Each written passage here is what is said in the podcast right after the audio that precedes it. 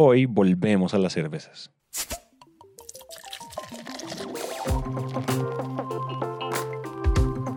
aceleramos muchísimo las ventas. Por ejemplo, las ventas de cerveza que venían creciendo siempre en línea con la población, 3, 4%, le empezamos a crecer 12, 13% y, y eso empezó a generar también un poco de ruido porque empezamos a tener problemas con el, el, consumo excesivo de bebidas alcohólicas, en particular cerveza. Entonces dijimos nosotros, ¿qué tal si empezamos a ponerle más atención, tanto, no solo las huellas sociales, pero también las huellas ambientales si nos salimos de nuestra zona de confort. ¿Y qué tal si nos convertimos básicamente en los principios de una compañía eh, consciente? Porque si se acuerdan, en el primer episodio de esta serie les hablamos de la historia de Budweiser cuando empezó a producir cerveza con energía eólica. Hoy les vamos a hablar de una cerveza de Costa Rica, una empresa que se daba el lujo de tener un crecimiento acelerado y de duplicar sus ventas. Un escenario que si lo vemos de entrada pues va a alegrar a cualquier accionista, inversionista o ejecutivo. Pero la cuestión aquí es cuál es el costo de llenar nuestros bolsillos cuando la salud de nuestros clientes va para abajo. Ahí fue justamente cuando un consultor inglés, en medio de una charla, le explicó a Ramón Mendiola, CEO de FIFCO y el hombre que escucharon hablar, el concepto de propósito superior la idea de dejar otro impacto en la sociedad. Ese consultor inglés le aconsejó a Ramón que hiciera una pausa, que se fuera a una montaña junto a sus colaboradores más cercanos para buscar ese propósito.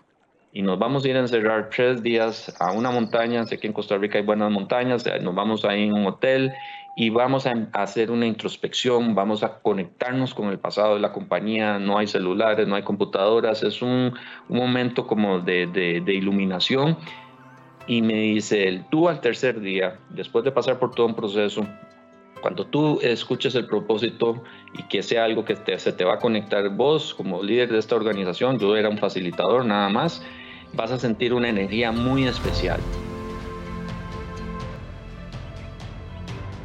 Y pues ustedes se preguntarán por qué una empresa que está duplicando sus ganancias, tiene a sus accionistas felices y está expandiéndose en América Latina y Estados Unidos debe, de un momento a otro, después de subir una montaña, cambiarlo todo.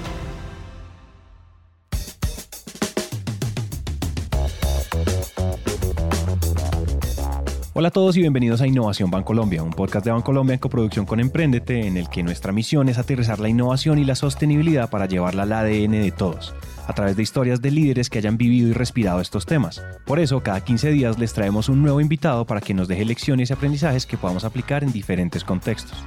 Si eres empresario, emprendedor o curioso de la innovación, compártele este podcast a alguien que sepas que le va a encantar. Y si tú haces parte del Grupo Bancolombia, ayúdanos contándole a tus colegas de este podcast para que inyectemos innovación y sostenibilidad a toda la organización. Si les gusta este episodio o algún otro de Innovación Bancolombia, síganos en Spotify o déjenos una reseña de 5 estrellas en Apple Podcast. Eso nos ayuda a llegar a más personas. FIFCO es una de esas empresas que entendió lo que significa ser conscientes Ahí es cuando la subida a la montaña no es una excusa pasajera para hacer un viaje que nos relaje y nos desconecte un fin de semana para volver a lo de siempre. Implica un intercambio de experiencias e ideas en las que tanto líderes como colaboradores pueden entender mejor la razón de ser de su empresa. Y ahí fue cuando esa sensación especial que el consultor inglés le había contado a Ramón se hizo realidad en una frase. We bring a better way of living to the world. Así salió en inglés. En español compartimos con el mundo una mejor forma de vivir. Pero entendamos bien qué significa eso. El propósito es claro, dentro del mismo estamos diciendo que queremos impactar el mundo y si algo comprendemos es que para poder generar un impacto afuera, el cambio se debe plantear desde adentro. Por lo que una frase linda que va a moldear nuestra nueva visión de negocio se debe integrar con los líderes que, como ya les hemos contado, son los que permiten transformar las culturas organizacionales de nuestras empresas. Y en especial son esos habilitadores de cambio. Este no es un camino lineal en el que hay que pasar por un punto A para luego ir a un punto B. En realidad todo debe estar conectado pasando al mismo tiempo. Mm, eh, ah, vengan, más bien veamos lo mejor con un juego. Y Franco, si estás ahí, te lo robé. Franco Pisa, director del área de sostenibilidad en Bancolombia, nos hizo entender alguna vez esto. ¿Se acuerdan de los spinners? Ese juguete con tres brazos balanceados que agarramos con nuestros dedos y hacemos girar creando un círculo. Para que funcione necesitamos completar un triángulo. El primer lado de ese triángulo, en este caso, es el propósito superior. El segundo lado es el del liderazgo y la cultura de la empresa. Y el tercer lado de este triángulo es el de los stakeholders. Lo que hizo FIFCO para comenzar a cerrar ese triángulo fue compartir con sus colaboradores ese nuevo motor, ese propósito que los llevaría a ser una mejor organización. Al final del día es por qué nos levantamos todos los días y venimos a dar lo mejor de nosotros en el trabajo, cuál es mi verdadera razón.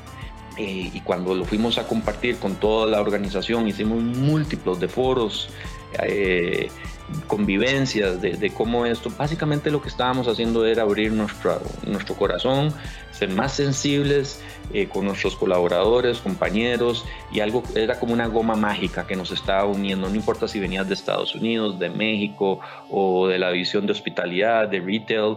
Vean, también nos pasó que eh, ejecutivos encontraron su propósito y me dice, vea, don Ramón, el propósito mío personal es ser maestro descubrí, o sea, a raíz de todas estas preguntas y todas estas reflexiones, yo quiero ser eh, educador, yo quiero ser comentarista, yo quiero ser esto, y, perdimos a alguna gente, pero la gran mayoría se queda en la organización y además encuentran su meaning de por qué quieren seguir dando lo mejor para la compañía. El tema es que al mismo tiempo una empresa hace parte de un ecosistema, de un contexto, de una sociedad y ese es un factor que también entra a jugar a la hora de medir los resultados. Porque como lo dice Rashi Sodia, uno de los pensadores más importantes del capitalismo consciente, al igual que las formas de vida de un ecosistema, las partes interesadas saludables conducen a un sistema empresarial saludable. Si agrupamos a todos aquellos a los que queremos contagiar con nuestro nuevo propósito y cultura y tomamos desde los colaboradores y accionistas hasta los proveedores, clientes y el medio ambiente, podemos entonces hablar de los stakeholders. Esa palabra en inglés que no es que tenga una traducción literal, pero que utilizamos para referirnos a los públicos de interés, que son la tercera línea que nos permite cerrar ese triángulo. Los stakeholders son todos aquellos a los que nuestro trabajo impacta de forma directa o indirecta, son esa fuente primordial de información que nos deja entender cómo van nuestros negocios, cómo puedo ganar más y cuáles son las necesidades que tenemos que solucionar. Pero acá no se trata de que uno tenga prioridad sobre otro, o sea, no es un orden jerárquico en el que, por ejemplo, sobrepasamos las necesidades de los clientes o accionistas al bienestar de nuestros empleados. Obvio que no. En cambio, la participación de todos los stakeholders en las decisiones de nuestras organizaciones son vitales para poner ese triángulo a girar y que nuestra empresa funcione. Por eso, para integrar a los públicos de interés a ese nuevo propósito y cultura, FIFCO logró implementar algo que no tiene ningún truco difícil. Todo basta con tomar una pausa, tener nuestros oídos despejados y escuchar. Somos muy buenos en, entrevistar a siempre o, tener el conocimiento de nuestros consumidores, de nuestros clientes, de nuestros, de nuestros eh, empleados, por supuesto, o colaboradores, pero creo que no, tenemos que hacer todavía algo más integral. Fuimos a los gobiernos, fuimos a al Executive Branch, fuimos a la Asamblea Legislativa, les preguntamos eh, a las ONGs, a los ANTAIs, a los grupos que se oponen, por ejemplo, a las bebidas con contenido alcohólico, que qué esperaban de nosotros como empresa socialmente, una empresa responsable, que eran las cosas que buenas, malas, y nos dijeron básicamente cuatro cosas. La, huella social de FIFCO era el consumo excesivo, o sigue siendo, y es, es, es, el tema que seguimos siempre trabajando en ello, sobre eh, cómo mejorar los patrones de consumo de la sociedad. El, en los ambiental fueron los desechos sólidos, digamos, vemos todas sus botellas en plástico flotando en nuestros ríos, nuestras playas, ensuciando. El agua, lo más crítico nos decían ustedes los que se están llevando el, agua de nuestras comunidades para usarlo en sus productos, etcétera, etcétera. En emisiones de carbono vemos a sus 500 camiones dando vueltas eh, por todo el país, etcétera, etcétera, sus plantas de producción. Pero solo escuchar no es la solución a los problemas que plantean los stakeholders. La pregunta aquí es, ¿qué hacemos con toda la información recibida? Más en un entorno cambiante en el que cada día y cada noticia nos representa un nuevo reto en la sociedad y en nuestras empresas, y en el que la tecnología avanza cada vez más rápido y todos vamos sumando más conocimientos y más experiencias. Esa cantidad de información que recibimos la debemos poner a jugar a favor de nosotros, al momento de replantear nuestras estrategias, claro está. Impactar a los públicos de interés no se puede quedar en frases escuetas y sin sentido que quedan hermosas en los foros de las empresas. Aquí el impacto solo se logra cuando nos ponemos metas, cuando las medimos y las hacemos tangibles. Por eso la primera estrategia de FIFCO se basa en medir los resultados del impacto. Lo interesante, porque a veces muchas veces pensamos, es que no podemos medir estos temas sociales y ambientales. Nosotros tomamos la decisión de modificar el Balance Scorecard y esto yo les voy a decir una cosa, cuando uno le toca perdóname por la expresión, pero cuando uno le toca la billetera a los ejecutivos y a los líderes, ahí sí los vemos, eh, ¿verdad? Una de esas tenemos muy buenas intenciones de tomar conciencia de las huellas sociales y ambientales que creamos. Todas las empresas, no importa en qué industria estemos, todos tenemos huellas sociales y ambientales. Lo importante, creo yo, es reconocerlas y actuar sobre ellas. Vean, la compensación variable en nuestras organizaciones es sumamente importante. En el caso específico mío, el 60% de mi compensación es variable, está asociada a métricas. Antes del 2008, yo tenía 100% mis KPIs, eh, los Key Performance Indicators, eran metas económicas cuánta utilidad generaba, las ventas, la participación de mercado, los, los, usual suspects que llamo yo, ¿verdad? Y nosotros en el 2008 tomamos la decisión de bajarlo del 100% al 60% e incorporar un 10% de nuestro balance scorecard a metas ambientales. ¿Cuánta agua reduzco año a año? ¿Cuánto eh, del, waste, eh, de las emisiones de carbono? Y luego introdujimos eh, en la parte social eh, la dividimos en dos, en la externa proyectada a la comunidad y hacia eh, al interno hacia los empleados. Si hablamos de stakeholders, no solo buscamos que la gente en nuestra nómina sea la única que cambie, queremos que todos los que estén cerca lo hagan. Es decir, si nuestra idea es medir el impacto que generamos en los demás, pues lo más coherente es que trabajemos con quienes están dispuestos a sumarse a este reto y se identifiquen con nuestro propósito. Porque sí, tener empresas, aliados, proveedores que estén alineados con nuestra visión, valores, propósitos, pues obvio que suena súper bien. Pero lo que hizo FIFCO, que siento que tengo que aplaudir, es que entendió que no basta con la alineación de propósitos, sino que necesitamos alinear la manera en que nos medimos, nos retamos y nos exigimos.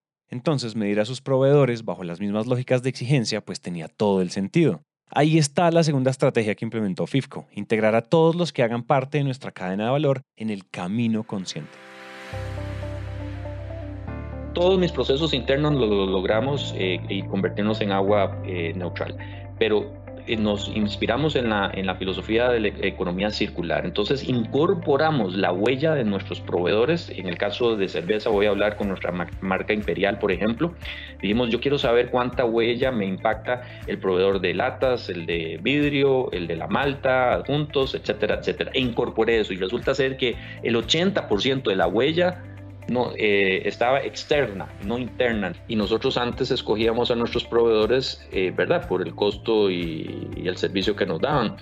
Hoy, y nosotros los auditamos a cada uno de ellos, eh, les medimos las huellas de ellos y que nos impactan. Entonces, en mi decision making, digamos, de, de nosotros tenemos toda una certificación de proveedores, eh, los tenemos rankeados eh, de acuerdo al, no, no solo eh, por, por, el volumen y las ventas que nos generan, sino por el impacto que nos, que nos consideran. Entonces, no sé, te digo, proveedor de etiquetas.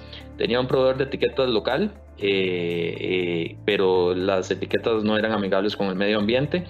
Eh, me dolió muchísimo, esto estoy hablando en el año 2010, tomar esa decisión. Le dije, hasta aquí llegamos. Me fui a un proveedor norteamericano que me daba etiquetas amigables con el medio ambiente y le dije, yo sí te puedo acompañar y cuando ustedes hagan las inversiones que se requieren, volvemos a conversar. Ellos lo hicieron. Eh, tres años después los volvimos a, a restaurar, primero 50-50 y ahora básicamente tienen el 80% de vuelta del, del, negocio. Entonces hemos ido evolucionando con cada uno de estos proveedores porque al final tenés que llevar toda esta filosofía de negocio a todo tu encadenamiento, ¿verdad? Incluyendo los proveedores, por supuesto. Así como medimos y evaluamos nuestras acciones bajo esa lógica del propósito superior, debemos hacerlo también con nuestros clientes, accionistas y con la sociedad en general. Porque uno de los elementos claves en el capitalismo consciente es la transparencia, dentro y fuera de nuestras empresas el último paso es reportar a la sociedad todos los avances. Y mi aprendizaje más importante, cuando hacemos nuestros compromisos públicos, no hay vuelta atrás. Nos movilizamos a la organización y ahí donde vemos inclusive a la organización verdaderamente expandir el conocimiento, eh, retarse y encontrar la forma de, ir eh, pues, avanzando en esto. A partir de una estrategia que implica escuchar, medir, decidir y comunicar junto a sus stakeholders, FIFCO encontró su conciencia empresarial, la forma de mantener el triángulo en constante movimiento como el juego del spinner que les comentamos al principio. Integrar a los stakeholders significa estar en constante evolución. Cada vez aprendemos más de cada uno. Por ejemplo, nuestros colaboradores mejoran la forma en la que trabajamos dentro de la empresa, nuestros clientes nos permiten crear nuevas formas de negocios y la sociedad nos deja ver cómo cuidamos el medio ambiente pero a su vez todos se nutren de cada uno en la búsqueda de empresas más conscientes.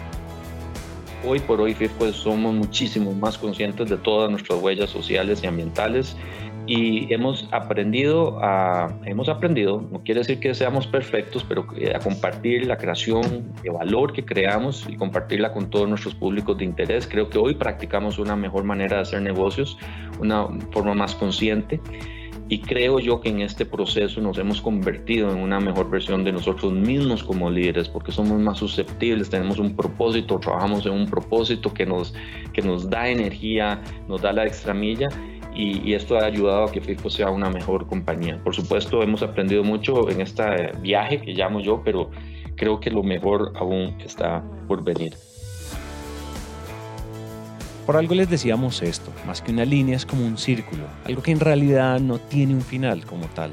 Lo vimos en el recorrido de esta serie, cuando expertos como Conchita Galdón y Nacho Rivera nos explicaban cómo la definición de un propósito superior era capaz de cambiar todo un modelo de negocios, o cuando Juan Carlos Mora, presidente de Bancolombia, y Cipriano López, vicepresidente de Innovación y Sostenibilidad en Bancolombia, nos compartían su experiencia desde liderazgo a la hora de transformar una cultura empresarial. Y ejemplos como estos que han visto a lo largo de la serie son los que les presentaremos en la próxima temporada, donde vamos a explorar casos de empresas que se pensaron diferente, que se volvieron sostenibles y crearon una conciencia alrededor de sus negocios, porque el spinner nunca debería dejar de girar.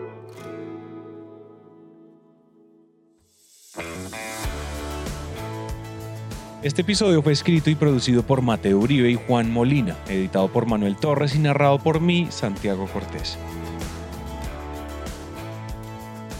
No olvides escribirnos al más 57 317 316 9196, donde podremos charlar más de estos contenidos. Y utilizando el hashtag Innovación Bancolombia puedes hacer parte de la conversación alrededor de nuestro show. Este podcast es una coproducción entre Bancolombia y Naranja Media y nos vemos en el siguiente episodio. Gracias por escuchar.